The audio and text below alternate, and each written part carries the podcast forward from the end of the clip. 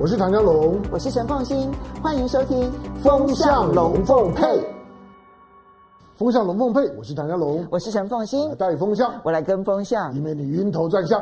好，最近呢，全世界的风向都集中在台海。到底会不会产生一场战争呢、啊？我们看到在这附这附近呢，军事活动非常非常的多，而且不是只有说中国大陆的军事活动非常的多，其实呢，军事活动最多的反而是美国所带领的各国的所谓的盟军啊，一下子三个国家，一下子四个国家，现在呢是六个国家一起来举行军事演习。呃，同时我们也看到说，美国呢有一艘潜舰。海狼号，那么海狼级的这个潜舰呢？康乃迪克号呢？它在南海这附近呢，那么撞了什么东西，导致了这一个潜舰呢出现了这么大的一个毁损啊？那它又在做什么？我觉得在军事新闻上面呢，既要看热闹，更重要的是必须要看门道，我们才会知道说，现在如果真的出现了任何的冲突，他们可能会是什么样子的形态。而他们的目的又是什么？要如何的去理解，然后去应对它？所以今天呢，我们专门针对军事这件事情，我们邀请了两位专家中的专家。第一位呢是非常受欢迎、受欢迎的帅化明帅将军，欢迎大家好。对，我就觉得姓帅这件事情本身，其实。就占尽了便宜。其实我今天是不想来，因为一个名名字就是帅，一个长得帅，就 那我们就来介绍这一位长得就是帅的 赖月谦赖教授。赖教授，主持人好，大家好。好，其实两位在军事上面都真的是专家。不过我们先来看一下啊，那么最近呢，美国呢，它发动的是六个国家的联合军演啊。那你看到日本自卫队，其实呢，他们已经公告了，在这份的公告里头呢，你会很清楚的看到说呢，这。里面包括了有美国啦，包括了呃日本啦，还有英国啦、荷兰、加拿大以及纽西兰。那么美国呢也公布了这六个国家呢海上军演的这些照片，这些号称叫做民主联盟，然后在南海这个地方不断的秀肌肉。我这边先请教一下帅将军，你觉得美国在战略上面啊，这附近的一连串的军演，它的目的到底是什么？而这个目的真的能够达到吗？它有很多的目的了。第一个，在远程的来讲，眼看着中国大陆的海上丝路开始向外扩张，大国相争，大国博弈，真的是经济。经济真的是什么呢？经济地盘。嗯。今天讲讲良心话，中国大陆的陆上丝路跟海上丝路，是他要完成这个争取霸权的两个最主要的条件。因为没有经济，不要谈什么国防嘛。那海上丝路呢？为什么美军喜欢喜欢在这里搞呢？因为最近这一百年来，这个海权国家就是就是美国，全世界有六百个都海外基地，加上它是全世界超强的海军武力。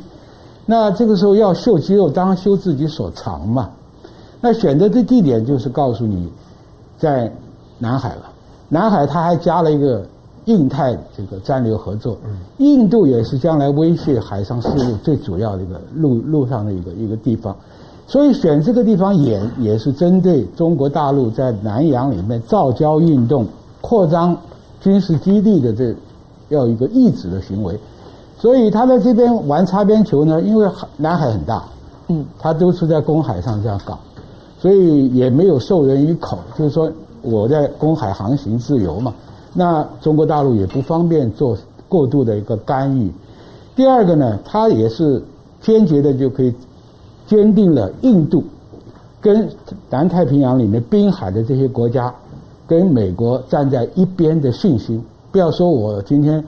我是虎死不倒威，我还有这个实力在这边。嗯，第三个呢，也是给台湾看看吧，反正已经军演了嘛，那我有有多大能力来给台湾一个安全保障，也是个暗示作用。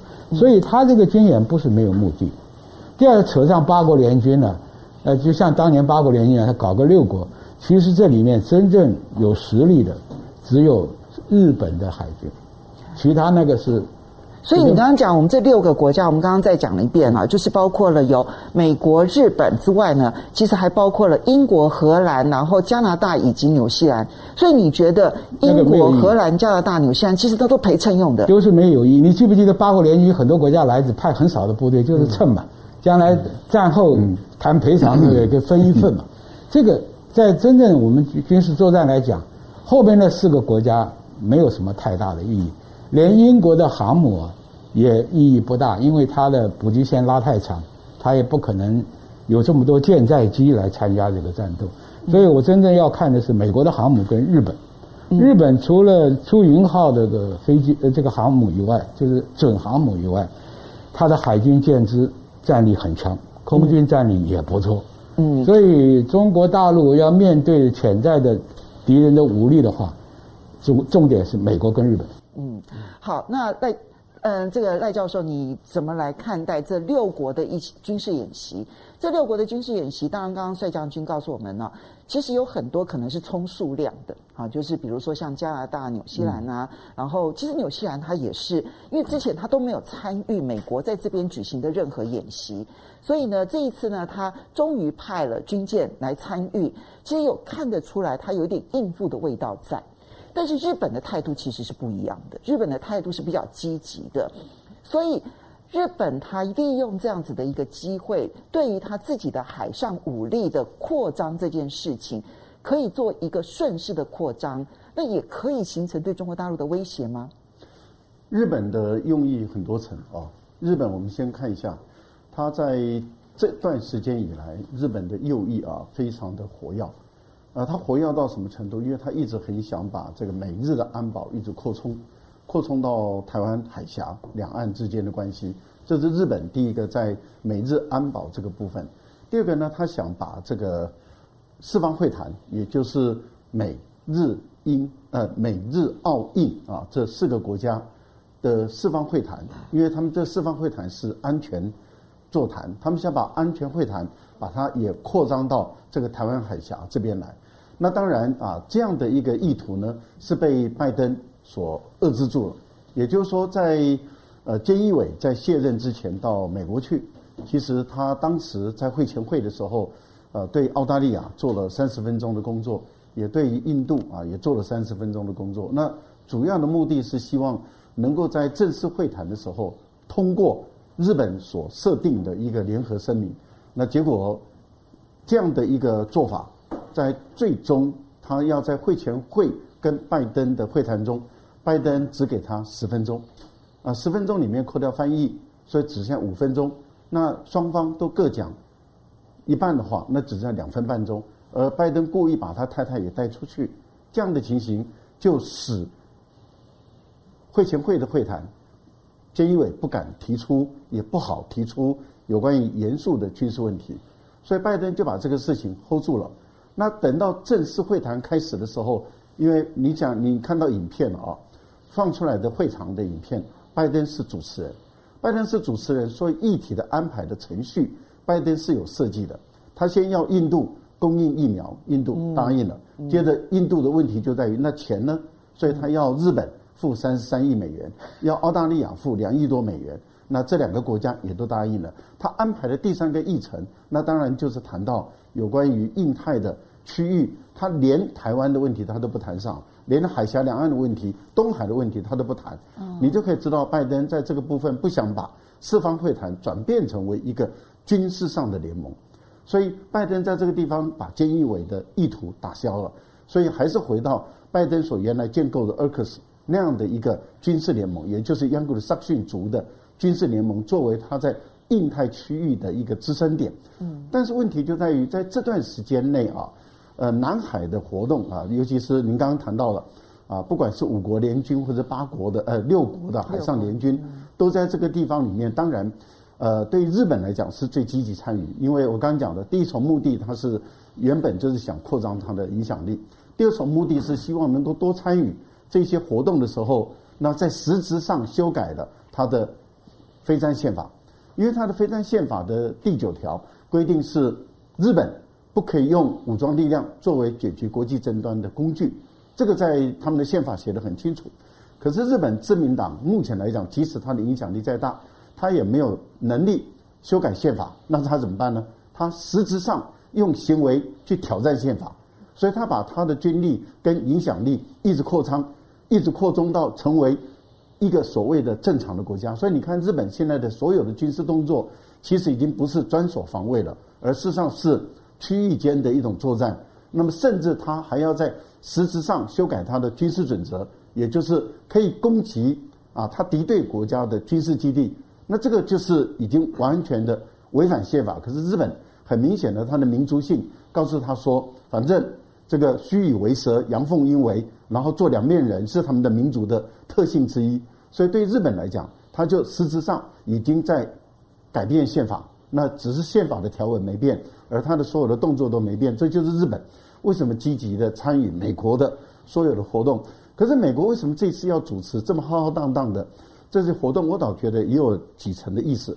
第一层的意思是证明、强调他在南海的军事存在。换言之，也就是说，必要的时候，这些国家的海军跟空军可以切断中国刚刚帅将军所说的海上的贸易线、海上的生命线，它可以切断。所以，它在这个部分里面是做展示。二方面是用最低成本的一个军演，然后来。有点像讲，就是来吓阻中国大陆，说不可以对台湾动手，这样的第二层的意思。那当然，解放军也马上以礼相还嘛，也就是礼尚往来。解放军在这段时间内，就是在国庆，就大陆的国庆的期间内，展示了一百多架次的这个战机，在这个巴士海峡。其实我们台湾强调的是台湾的西南方。其实，您再把地理位置再往上看，以空军的作战能力来说的话，它等于是强调它可以切断、封锁整个巴士海峡。对，也就是说，你日本、韩国、美国，你所有的国际间的航道，你最终要进入东北亚的时候，因为东北亚不只是中国是最大的经济体之一，日本是第三大的，韩国也是排名前十名的，这么大的经济体中。尤其是这些半导体，不管是韩国、台湾等，那么都是从这个地方运到世界各地的话，都要经过这个海峡。而中国大陆有能力在这个地方用空中跟海上的武力来切断所有的或者封锁所有的啊这些海洋通道。所以中国大陆在这个地方的演练，其实第一层的意思就是针对性，针对这几国的海军的一个军演。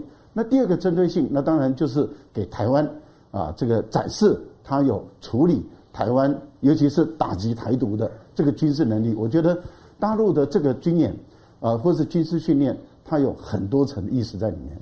好，除了美日之外，我这边很快的补问一下这个帅将军。所以刚刚赖教授所分析的，看起来美国他想要试图展现的那个战略战术，其实是。你如果说今天发生了战争的时候，我是可以切断你的南海补给线的海上丝路的南海补给线，而中国大陆的战术其实是要发展出一个台海战争的时候的拒止战术，所以双方都把他们的战术，其实在最近的不管他们的军事动作也好，或者是演习当中，都展现无疑了。对，他有两个战略意图。首先讲日本会不会参战？嗯，当然中国大陆也考虑到这一点。那日本现一般来讲，它现在出动的不管是巡洋舰、战舰或者这个出云号，它一定要在美国航空母舰的防空保卫网里面，它才敢行动啊，这是第一个，因为它这个防空能力还不够。OK。第二个，你只看到军演，军演你记不记得去年日本跟中国大陆在钓鱼台上就超过九百次的。绕着钓鱼台，嗯，他为什么要在钓鱼台展示军演呢？大家想，为了一个人都不能住的一个小钓鱼台去搞这么剧烈的行动啊，有含义的。因为大陆是两个经济区，一个是渤海湾的这个大经济区，从东北到山东这一带，嗯，那是它很主要的一个经贸区。那这个东西是靠近沿海，那么如果美国、日本在这边搞些什么行动的话，它影响。第二个，为什么在巴士海峡，大家都以为完全是针对台湾这个军演？其实它还有别的含义。现在从深圳、香港、珠海、澳门，它这个珠三角的这个大经济区也是未来可以比美上海的经济区。所以这边的军演也是在警告，就是说，那你要对这边有所意图的话，我的防卫力量是这样。所以这个一个背战略行战术行动的背后，它有国家的战略目标，就是我要保持中国最繁华的两个经济圈它的安全。嗯，对不对？所以这个军演它背后不是随便来的。我我我在特别讲为什么最近的军演比较严重。来了差不多四天，来了一百五十架次。对，中国大陆的空军呢，以前是四十个师，他现在为了战区改变了，他把空军分配到东南西北中五个战区。那五个战区，昨天我检视了一下，他的这个歼二十、歼苏凯三十五是五代机，可以对付中美国的这个 F B F 二十二。或者是三十五，那它的主力的战机呢？范台或者是军演里面是 F 十六，十六可以集结大概七个旅，再加另外六个轰六 K 的团，它就可以分成两边，两边作战，七百多架，它可以应付巨子战略，加上轰六 K，加上这个 F 十六，那么同时也可以做反台，因为台湾的空域。用不了那么多架，它飞机可以打一次、打两次，回去加油挂燃油来三次。以色列最厉害的空军是一天可以出动四次，所以你想想这七百多架，他分批次搞的话，我们防卫力量是受到很大的压力。OK。所以这边就请教一下香农，你看到刚刚帅将军的分析，还有赖教授的分析，其实我们在看演习这件事情的时候。虚的部分是有很多来锦上添花，或者是来加油添火的，但实的部分有日本的企图心，也有美国的战术的企图心。好，我我其实这几天我我觉得大家要要要调整一下自己的自己的想法，就是上个礼拜我们是觉得解放军来太多了，这个礼拜解放军都没有来。嗯，从国庆日蔡英文讲完话之后。解放军就像蜜蜂一样就消失了，这个这这绝对不是好现象。就是当他该有反应的时候，他没有反应，就是他不准备再把这种的这种的，就是军机出海当做是单纯的抗议，让你知道我不开心，他连不开心都不表达。蔡英文讲完话之后，除了国庆日当天来了来了来了三架次以外，其他的蔡英文讲话之后，当台湾自己都觉得蔡英文的讲话已经挑动了两岸的敏感神经。可是你看到的解放军的军事行动全面停止，嗯，只剩下呢他们的国台办讲话，然后也都很安静。美国今天已经连续第五天的沉默，嗯，康达在在和在和肖美琴见面的时候也没有公开到谈到这件事情。你认为这合理吗？非常的不合理。那不合理的地方一定有猫腻啊，那里面呢一定有一些我们不知道的事情。这个是我我担心的，就太安静了，这种。呃，累积很大的能量要表达，表达对一件事情表达看法的时候，才会出现这种的情况。它反而是一种的，我称为就是说风雨前的宁静了，某种的某种军事上的冷暴力正在酝酿。我我很诚实讲，这个礼拜我比过去任何时候我都觉得更更更担心。我觉得它是一个很异常的情况。第二个，美国的美国的军演，就像刚刚两位讲的，它到现在为止仍然是种表演性质。虽然形式上是军事的，但是它目的是政治的。美国很简单，它都是要，它都是透过标定某一个敌人，然后来确定自己的朋友在在在哪里。所以那个敌人，他现在标定的是中国，可是他的重点就是说，他要大家呢去就去表态，你是不是我朋友？美国美美国通常借着借着军演去测试，就是说自己朋友的忠诚度。那这这几个好，那是朋友就就可以了。虽然在六国的军演里面没有印度，没有澳洲，可是，在现在呢，现在正在正在孟加拉湾呢举举行了马拉巴尔的第二阶段的时候，澳洲、印印度就通通接进来啊。可是不管怎么看，里面所有美国美国现在的演习的演习的共同演习对象里面，我只我只在乎一个，我只在乎印度，因为印度是唯一唯一跟跟中国陆地相邻的国家。其他的都不是。你注意一下，美国的美国的所有的军演的跟他共同军演的国家，只有印度是美是中国真正的邻国，其他的呢都是海海权国国家，就算日本也是一样是是海海上国国家。你看到的这六个国家，美国跟加拿大呢是在在美洲的，其他的你看纽西兰和荷兰是在欧欧洲的，英国以及呢纽纽西兰基本上面也都是海海岛国家，没有一个是欧亚陆块上面的国家。那换到只有印印度，那中国长时间以来，它的、它的、它的对于对亚太的地缘的，它的主要的策略就是，它绝对不会容许自己陆地上的邻国出现反中政权。那印度现在是最就最尴尬的，中国中国绝对会在印度在这样一态度上面来讲会极限施压，它不会允许允许印度成为美国的军事同盟。印度了了不了，印度也一定了了解。但是台湾最近中印的关系特别紧张，嗯、其实跟北京现在设定好在陆地上面来讲，我必须要先全力施压印度有关吗？嗯、我我觉得那那个是一个基本态度啦，就是说他他要他要给印度非常清楚的讯号。呃，中国在过过去，我认为在在在一九四九年之后，中国在他的整个以军事为手段的地缘政治上面，他操作最成功的就是他跟苏联的修好。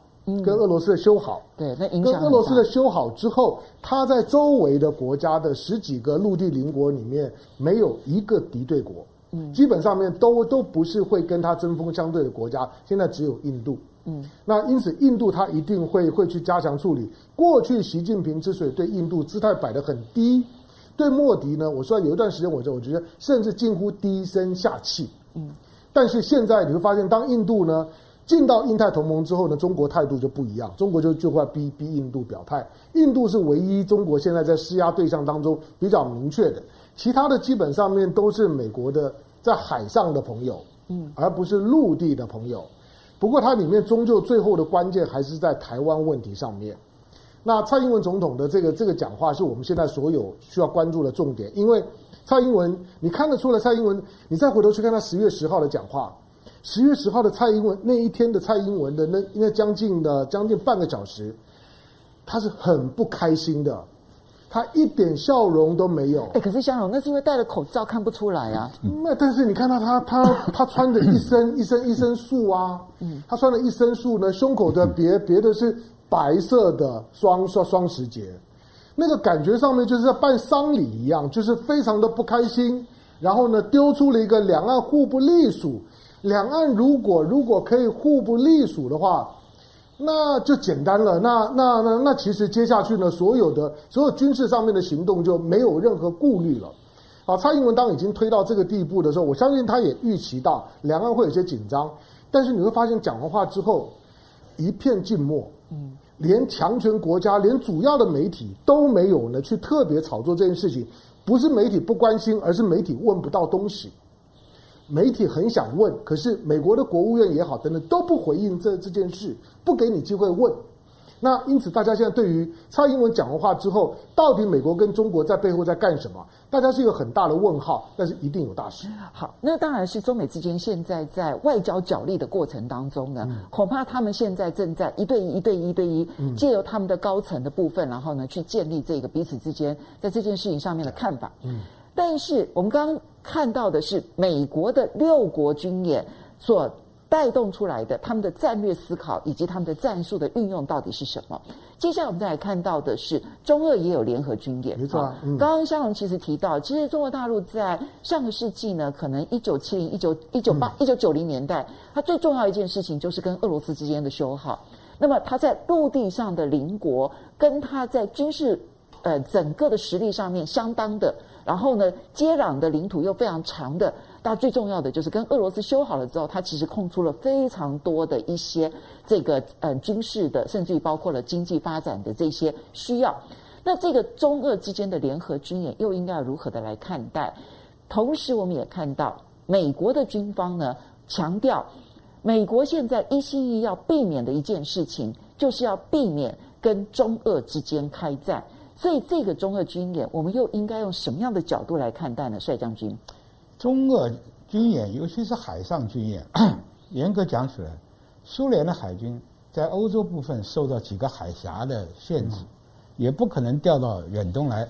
所以当年这个日本的这个八乡平八郎就把他干得很惨了。嗯，那俄国唯一的出海口在亚洲就是海参崴嘛。嗯，所以跟山东旅顺这些大连这边的中中共的军舰就很容易显现这个军演战略价值啊，并没有这么高，因为你看不出来它是对哪个地区产生威胁，但是它只是显示说 中俄两个国家是走在一起的。在中国的历史上来讲，最大的边患、最恐怖的敌人是苏联。嗯，中苏交恶的时候。你知道解放军是怎么背书的吗？认为苏联有四条到五条的路线打到中国，所以中国那个时候兰州为它的中心，西北北部放放的是这个武警，把集团军放在华北。那个时候是中国很危险的时候。那现在中苏好了以后，他们两个的核子打击能力是美国不敢轻视啊，所以美国防长说绝对不跟中俄打。但是你要看，就是美国玩棋子的技术玩得很高明。他玩日本棋跟台湾棋是怎么玩的？日本你要想一想，他自古以来他是一个非常没有安全感的国家，他资源有限，所以那个时候想朝鲜，想中国东北，还想吞中国大陆。爆发二次大战的日本参战的原因什么？华盛顿公约不准他的船只增加，第二个他的石油没有来源。就逼着巡险去打了珍珠港，所以现在你看日本的环境跟当初差不了多少。第一个，北边苏联有四岛之争，嗯，没停过。对，韩国跟他两个有历史情仇，嗯，也连不起来。对，正对面的中国跟钓鱼台跟中日战争的后裔也是敌国，所以他只有靠背后的美国跟南南边的台湾呢，对不对？所以他这种孤悬在这个。整个这个大战略包围圈里面，他没有安全感。刚刚那个唐湘龙不是讲吗？赖教授讲吗？简易委为什么急急忙忙跑到去找拜登呢？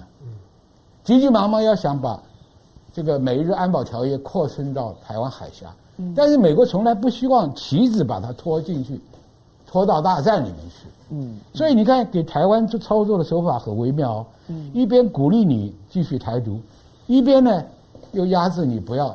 不要太越过界，嗯，所以也也就是，所以这关键大家要看美国跟中国大陆的台湾协议到底内容是什么，嗯，所以棋子的角色是养在那里面长久可用。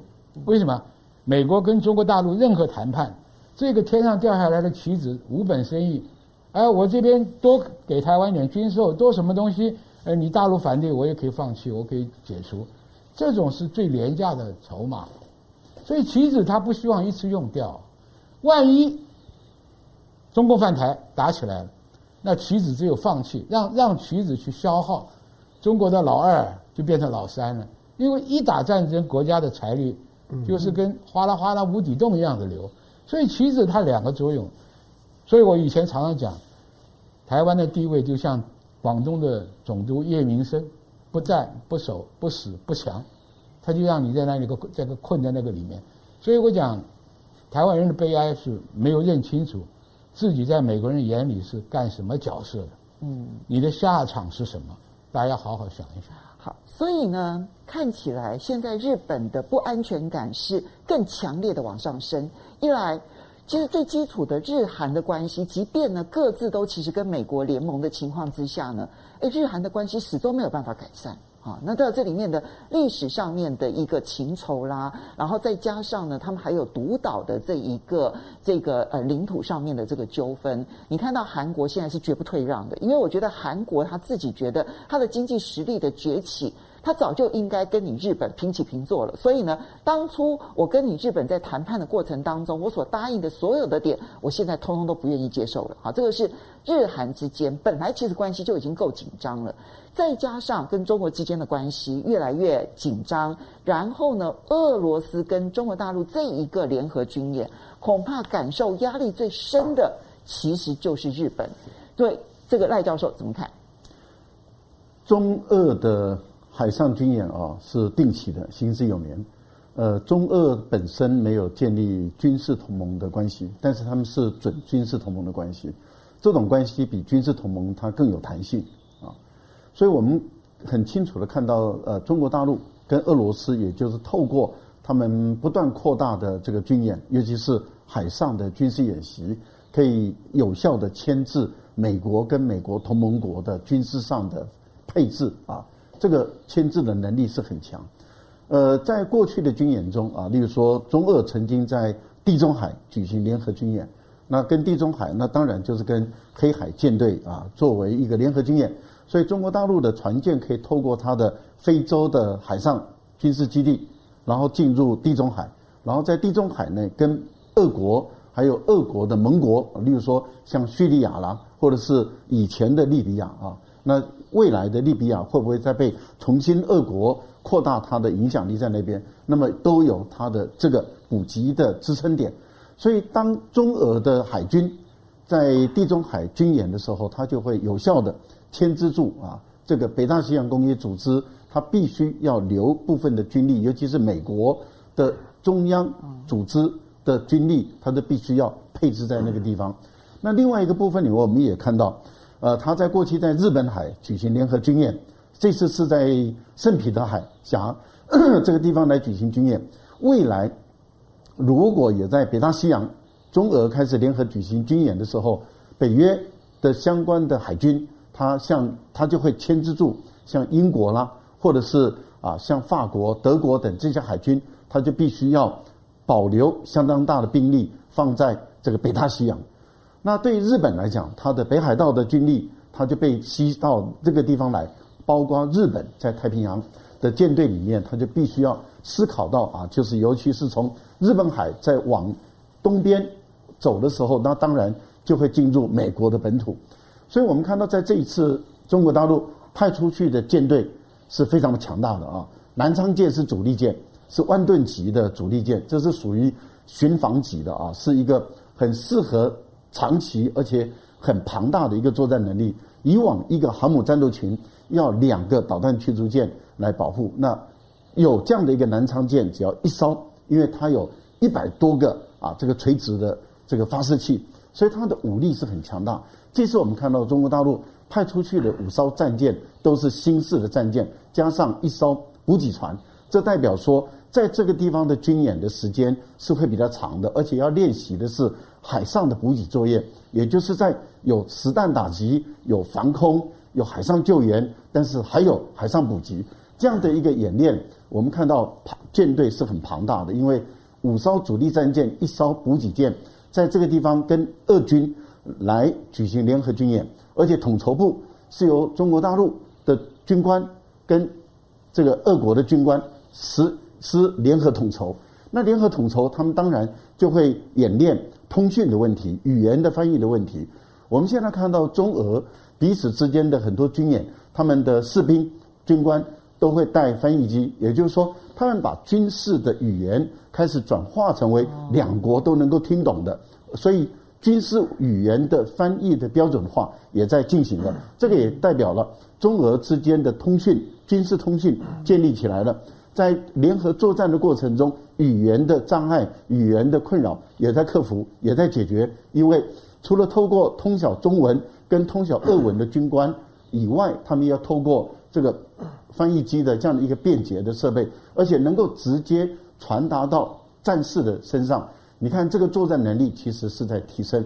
当中俄的军事的合作啊，军事的演习越来越多的时候，其实会让北大西洋公约组织的国家，或让亚洲的很多的国家，他会重新思考：那到底要不要跟着美国走，直接跟中俄来对抗？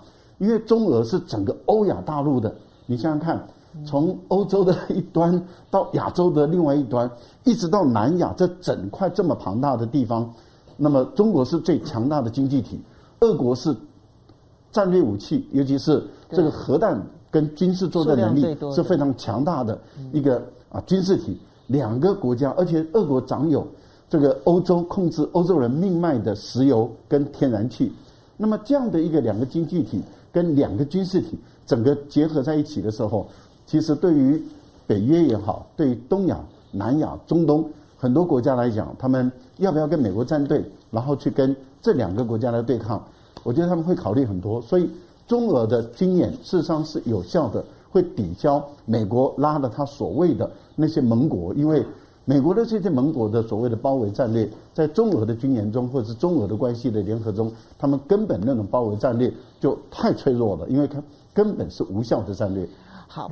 其实我不知道大家有没有跟我同样的感受，就如果你把那个欧亚地图哈，去把它给放在你的脑子里头的话，我突然有一种下围棋的感觉。就那个中俄军演这件事情，它会牵制很多的军力，包括北约的军力，请你留在欧洲，因为这边中俄随时可能会有一些联合的一些行动。日本的军力，请你留在北海道更接近北边的地方，因为俄罗斯所采取的行动对你日本可能生存威胁更大。你不要一心一意只想的是台海，所以如果你去想的是一个大的一个这个地图，然后去想那个围棋的观念的话，诶，其实它那个战略的意义就突然浮现出来了。当然，你是不是一定要用军事啊？其实我们看到说，台湾其实呢也举行了一个研讨会，然后呢，你看到就有专家形容说，现在呢只有兵凶而没有战危，或者我们从另外一个角度去看，当美国拼命的拉各个盟友，然后在台海附近、南海附近不断的军演的时候呢，中国所拉拢的俄罗斯，俄罗斯的总统普丁呢，他就干脆说。其实呢，中国大陆根本不需要出兵，然后呢，他就可以统一台湾，因为他的经济经济实力就够了。嗯，所以这个中俄的联盟这件事情，其实我觉得俄罗斯的态度表达的，其实比美国的所有的盟友国都要来得明确的多。哎，嗯，中国因为它是不结盟运动国家，嗯，他到现在为止他还不太愿意脱掉这个帽子。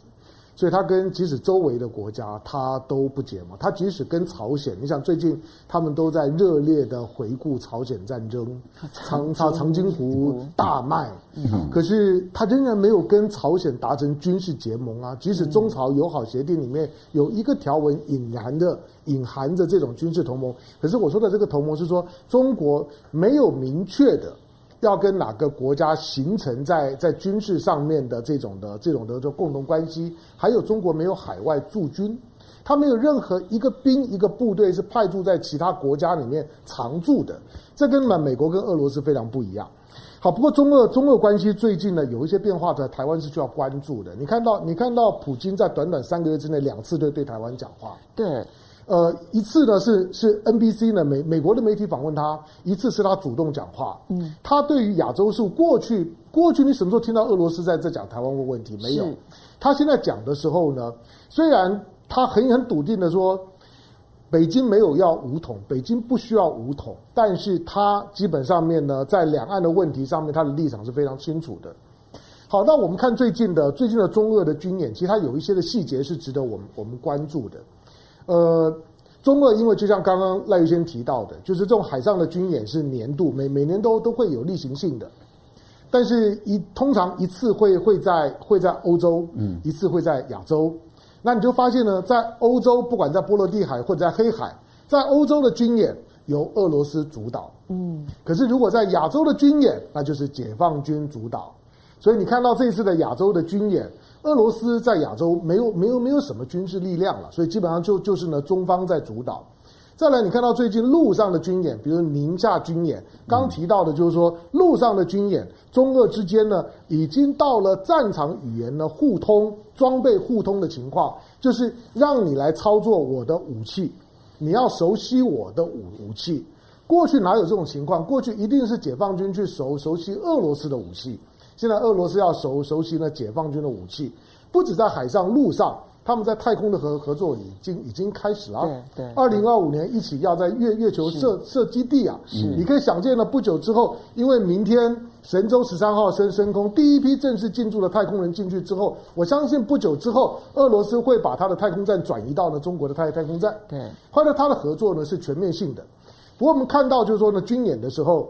你要留意一件一件事情，就是说，不管这次的军演出了零五五，就是零五五大驱啊，这个万万吨大大驱，就是刚刚刚讲的这种大型的驱驱逐舰，可是中国解放军严格讲，从他一九四九年之后，他没有打过海战，即使在西沙海战，所谓的海战，也只不过一些炮艇跑来跑跑去而已。那中国历中国历史上面最后一场海战，在一八九五年的北洋舰队已经打完了。换句话说，中国严格意义现代的海战，中国已经有一百多年没有打过了。因此，在海上是中国非常不娴熟的一块。你现在重新要回到海上，熟悉海上的作战的形式。中国即使已经能呃，解放军摸索了一段时间，可是他仍然没有海战的经验。真的打起来是什么样的，不知道。我这样讲可能会说真的吗？中国中国的解放军没有打过海战？你认真想一想。嗯，即使在抗战的时候，中华民国政政府的海军第一个月就被歼灭了。嗯，之后你就没有看到，因为全部都在陆战嘛。空啊，空军呢也都是基本上基本上也都是非常弱的，海军根本第一个月就全部都没有了。不管是中华民国也好，尤尤其解放军啊，他是没有海战经验的。所以到底第一次海战发生的时候会是什么样子？你现在看到的各种的新的装备、布局、航母、大驱潜艇。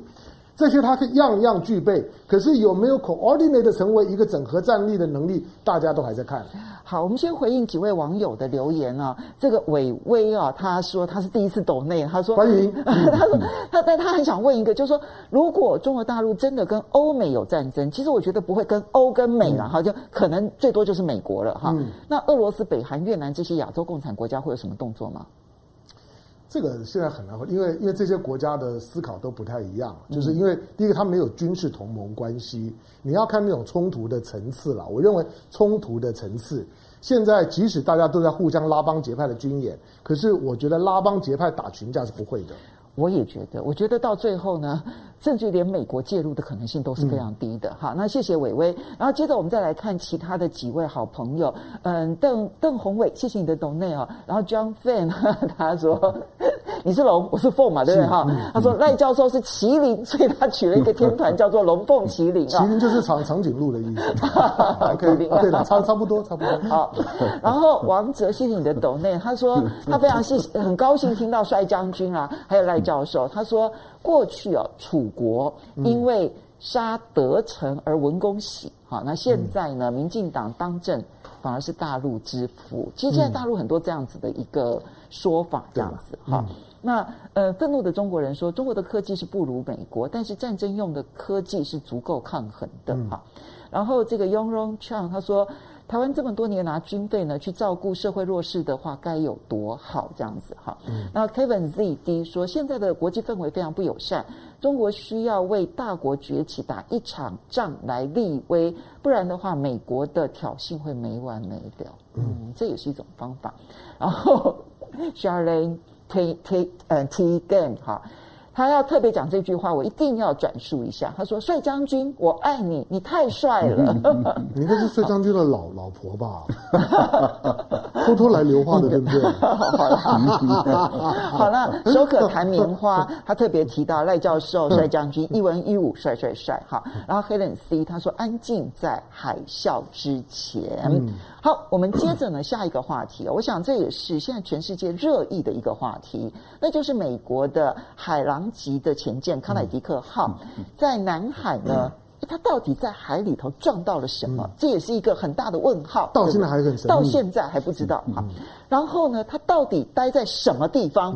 我们其实到现在也并不是很清楚。哈，那它的战略的战术的目的到底是什么？现在也各说各话。那有趣的是呢，我们看到陆委会的主委邱泰山，嗯，最近呢，其实呢，他透露出来说。哎，美军的飞机最近呢有穿越了解放军的，这是很大的秘密哦，非常重要的一些、嗯、军方都没有讲、哦、对，然后呢，接着呢就进入了接近这个大陆的这个地方。嗯，所以到底现在美国它在接近中国大陆的南海这一带，到底正在做什么？帅将军，嗯、这个我有两个假定前提才能做我的推论哈。第一个。网站上讲，这个海狼号啊，在西沙群岛外面四十八公里，我不晓得这个消息对不对。如果是对的话，海狼的任务就很清楚了。嗯。第二个，我不确定，西沙中共经营这么多年，它有没有形成潜艇的港口？嗯。如果是的话，或者是中共的潜艇有在那边布防，那海狼的任务就很清楚了。嗯。海狼本来就是设计专门猎杀对方的潜舰的一个战舰，水底下的一个战舰，是一个猎杀潜舰，它性能很好。那西沙的水文是不是受到抽沙影响改变的地形？那它又是一个被动式的声呐，靠近的时候撞到什么东西？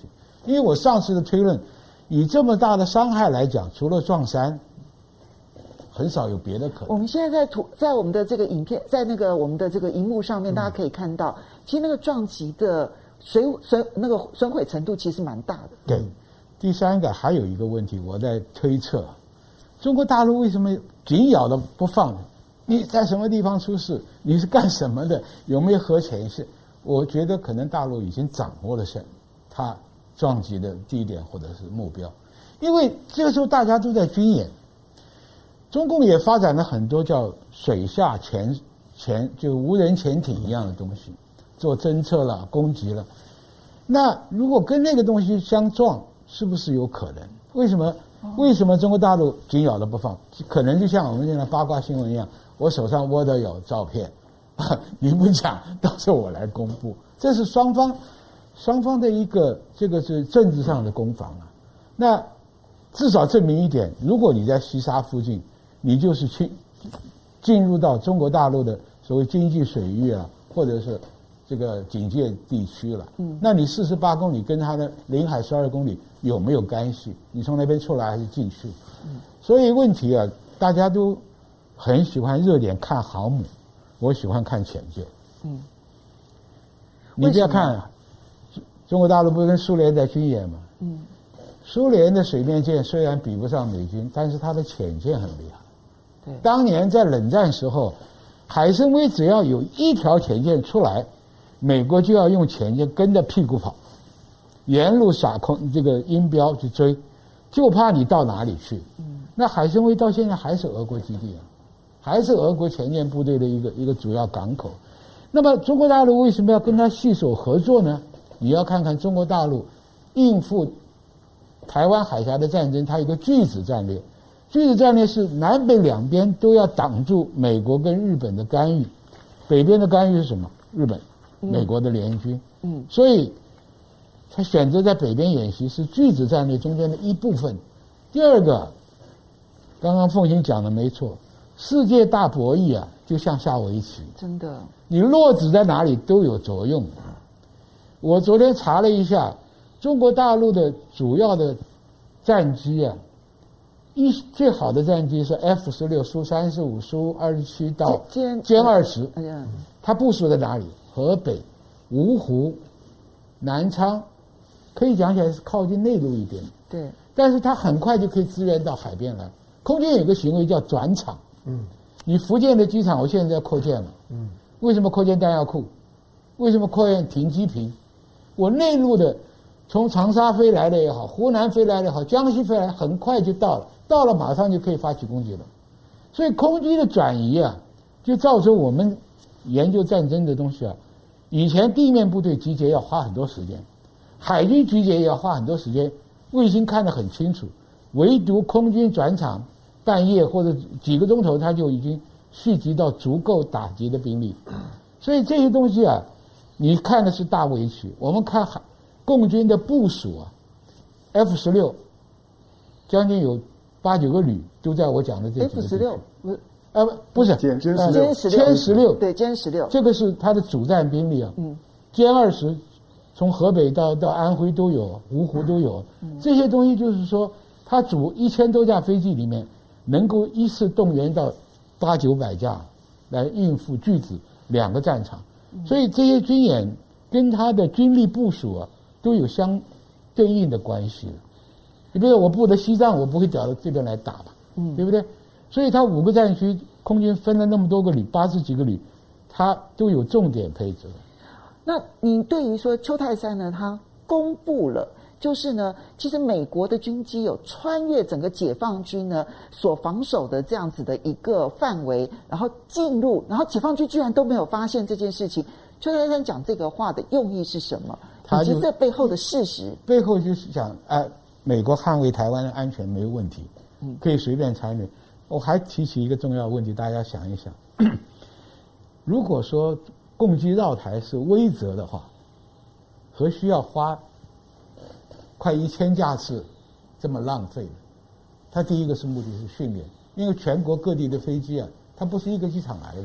你要达到威慑的话，一架穿过台湾上空就够了，就跟当年九六飞弹只是两个飞弹跨越的这个台湾的上空，就造成这么大的震撼。所以我讲，香龙刚刚讲的没错，中国大陆很多年没打仗，作战经验来不讲海军、空军都输给美军。嗯，美军在全世界练兵啊，没停过。所以这个，所以为什么大陆拼命要搞军演？军事演习是唯一可以差堪比例实战的百分之七十，尤其现在中国大陆也有一个很严重的问题，就是说，现在的空中作战不像以前 dog fight，dog fight 是什么？我看到你，我追你的屁股开机枪，现在完全是要靠空中战管，对，卫星的战管，对，各种各方面的联络配合，这个很难的。嗯，所以为什么我们在巴士海峡看到这么多次演练？就是说，它备战快要完成了，但是我提一个信号，什么时候你看到大批的无人机配合的中共的军机，那就差不多了。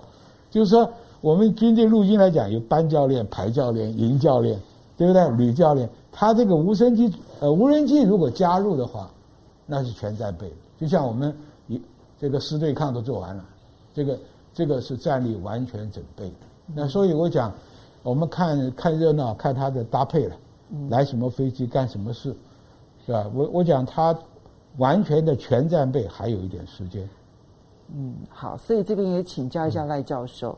所以看起来这个嗯风雨前的宁静哈，就是当你很安静的时候，反而我们凸显出如果背后的那个备战到达那个全备战的那个状态的时候，台湾当然就压力非常的大。不过刚刚帅将军分析，可能还不到这样的阶段。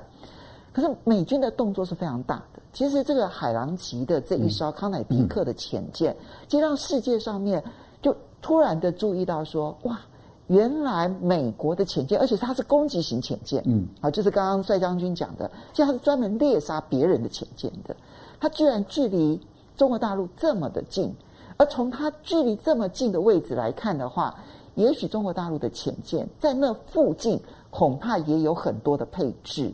所以你如何来看待这一次的潜舰撞东西的这个事件？呃，美国康乃狄克号的这个海狼级的这个潜舰啊，它基本上就有三艘嘛，我想这个是大家都知道的事情了。嗯、那这个潜舰的特点啊，就是核动力。那当然，它在海底下的续航力是没有时间上的限制的。它唯一要浮上来的，那主要的。就是因为它的食物补给食物不够啊，在这个时候要添加一点食物的一个情形，所以它在海底下可以待了很久啊。然后第二个呢，就是说因为它是双层的，而且它是用特殊钢，所以它是耐撞，而且是相对来讲是安全的。还有是它非常的安静，攻击力强。呃，我有注意到啊，这艘潜舰它本身是的母港是在加州，它跟呃尼米兹号航母是同一个母港。所以相当有可能在这一次的任务的编组中，它是作为美国航母的前导的潜舰，也就是说，在这一次美国是尼米兹号，还有这个雷根号，呃，航母，还有英国的伊丽莎白女王号，以及日本的半艘航母，他们是要到南海举行啊这个三点五个航母战斗群、十七艘战舰的一个联合军演，所以这个康美狄克号的的潜舰。我觉得它是一个前导的一个潜舰，也就是说，它要确定在这个海域里面没有解放军，或是能够发掘到解放军的潜舰的部署的一个位置。为什么呢？因为如果说这么庞大的三点五的航母战斗群在南海这地方举行啊军演的期间里面，中国大陆的潜舰那从中就浮上来了，那这个而没有被发现的话，这个对于联军来讲，对美国人来讲是颜面尽失，因为。呃，美国曾经发生过它的航母靠近台湾的时候啊，那中国大陆的潜舰就在美国的航母的前方就浮上来了。那浮上来的时候，就让美国他完全没发现，吓了一跳。对，吓了一跳。那意思也就是说，事实上你这艘航母已经是在中国大陆的有效的攻击的范围内，呃，严格上来讲，你已经被击沉了这样的一个情形。对。那由于大大陆对于南海这个地方的水文资料的掌握跟详细的情况，我觉得远比美国高很多。嗯。所以一般来讲，在潜舰的战斗里面，啊，基本上是潜舰对潜舰，而潜舰通常它的最大的性能，就是当你对于水文资料的掌握、地形地貌，也就是水下的地形地貌。你的掌握非常的精准、熟悉的时候，通常都会采用这个啊埋伏战，也就是采用潜伏战。换言之，也就是说，很有可能在你南海演练之前，中国大陆已经有好几艘的潜舰已经在非常不容易被发现、隐身效果非常好的一个地方里面已经潜伏在那个地方。那潜伏在那个地方，等到你的战斗群过来的时候，它的潜舰可以。对你采用一种演练性的攻击，所以我觉得一般来讲，所谓的演练性的攻击是什么意思？也就是说，当你的因为一般来讲，我们要进入实战的一个情况的时候，最好的状况就是要有假想敌，也就是我们每一次在军演中都会有红军跟蓝军。那例如说，有的时候用蓝军来模拟对手，那模拟对手他就是一直长期的在研究对手的一个作战的习惯、作战的规律跟作战的。风方式，然后一直把一个国家内的最精锐的部队，他通常是扮演蓝军，然后来去考验、挑战红军，让红军在对抗的过程中一直啊提升他的一个战斗的或是战术或是战争的一个技能。所以我们常常看到是蓝军胜，红军败，因为要把国内最好的军队来扮演的是蓝军这样的一个情况。那现在是现成摆在那个地方，也就是。美国、英国、日本的这个航母战斗群，作为中国大陆直接可以运用的蓝军，这个是不不花任何成本的。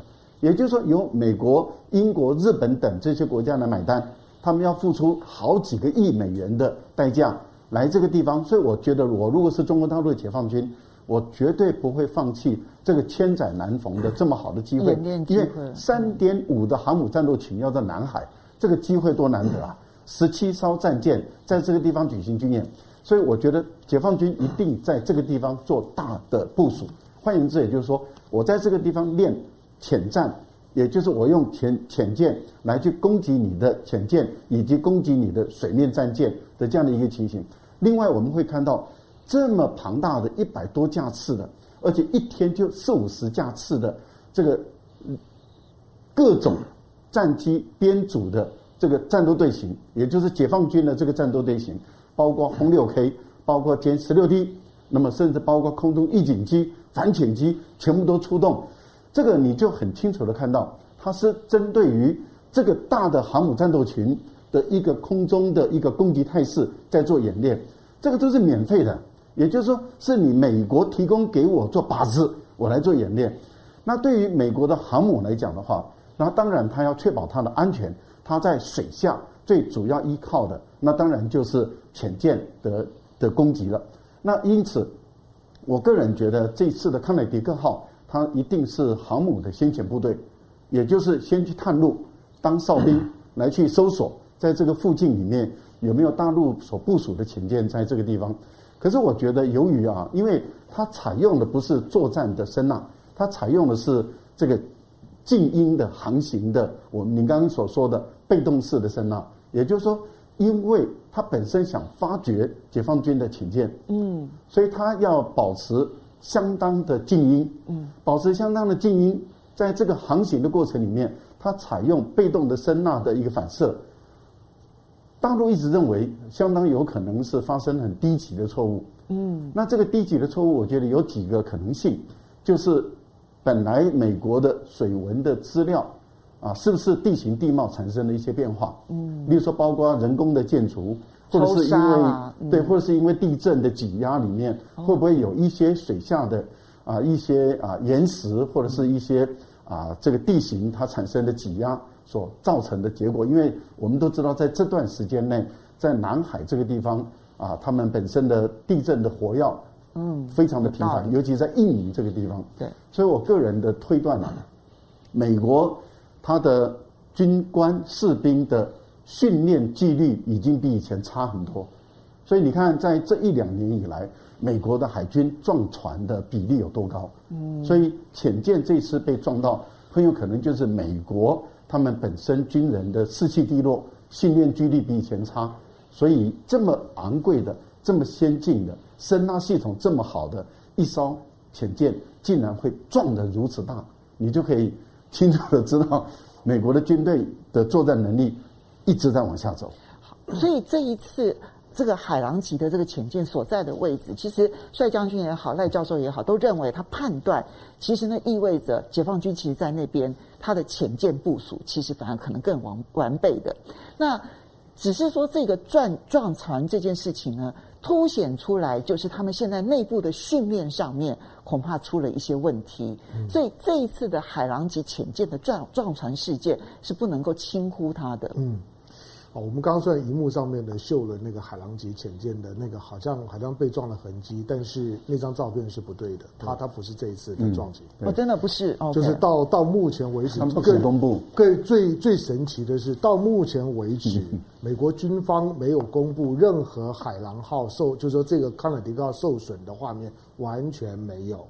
它到底伤到什么地步，伤到哪里都不知道。嗯只知道他到了关岛之后呢，他可能还要再往后撤，就是因为关岛是没有没有办法修他这个多的东西的，那就很严重了。他可能得回到美国本土，美国本土能不能很快修好，我我都怀疑。好，因为这次的这一次的康乃狄克号，我我觉得有有四个是时间点啊，是是有意思的。一个就是，因为我我们之前有提到过，在今年的今年八月的时候，八月六号的时候，美国的美国的富比士杂志。那有一有一条新闻，那很明显的是美军刻意释放的，就是美国的美国的军方同时间把它仅有的三艘的海狼级的攻击潜舰，竟然同时都派到了西太平洋。嗯，他说这是过去从来没有过的，海狼级潜舰不会这样子调的调度，他同时派到西太平洋。那文章里面也提到，就是应对中国。那应对中国什么就没有讲？因为之后军演就很多，我猜想大概跟军演是有关了。嗯。第二个呢，就是我们知道他出事是在十月二号，这是美美国军方讲，我们假定他讲的是真的。十月二号，因为之后呢，大陆的南海南南海南海感感知呢，他们拍到了照照片，卫星的照片，我们就以那张照片为准，他确实就在西沙附近。可他出现了几个问题，就是十月二号出事情，到他十月七号，他正式对外发布说，我这艘有这艘潜舰，十月二号呢出了事，他没有说明地点，他他只说呢在印太的航路上面。可是十月七号公布，十月六号的时候，你记得发生什么事吗？杨洁篪还在跟苏立文在在在苏黎世苏黎世会谈呢。对，那你都没有打打个招呼吗？你都没有跟中国讲说不好意思啊，我有艘潜舰呢，在你的家家门口出了出了事了，都没有。哎，南海感知都已经拍到了，你觉得中国大陆不知道吗？对，就是说，但是中国大陆即使知道了之后呢，我觉得中国大陆也一定很困惑，因为。他显然不知道这条这条潜舰呢在那边蹲多久。嗯，对了，刚刚帅帅刚刚提到西沙没有潜艇基呃基地，那它的潜艇基地呢在海南岛上面，海南岛有它最大的潜艇基基地。那解放军的主要的核动力潜潜舰都在那个地地方，将来的将来的航母基地呢也在那个地方。这艘海狼级蹲的地方离它不会很很远，当然是在那个地方呢做侦侦测用的。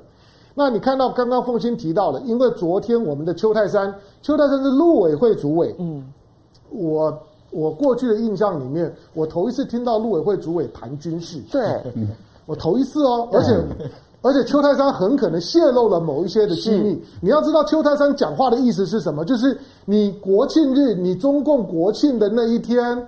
你白天派了二十五架战机呢进防空识别区，对不对？我偷偷告诉你，美国有两架战斗机呢，已经进到了你的、你的、你的防防空范围，你都不知道。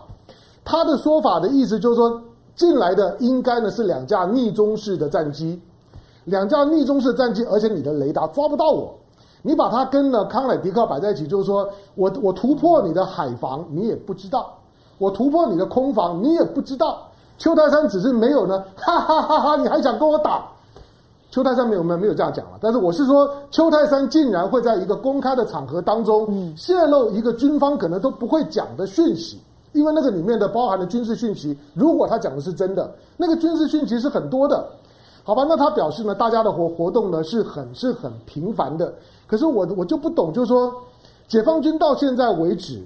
也没有呢进一步的有关这康乃的，比如说你拍到了，嗯，拍到了之后，他到底是怎么跑的？嗯，我们也不知道啊。他一定会追踪，因为我们知道他是浮，他是浮在水水面上面，floating 走的。他是怎么跑的？那你就这样子让他跑了吗？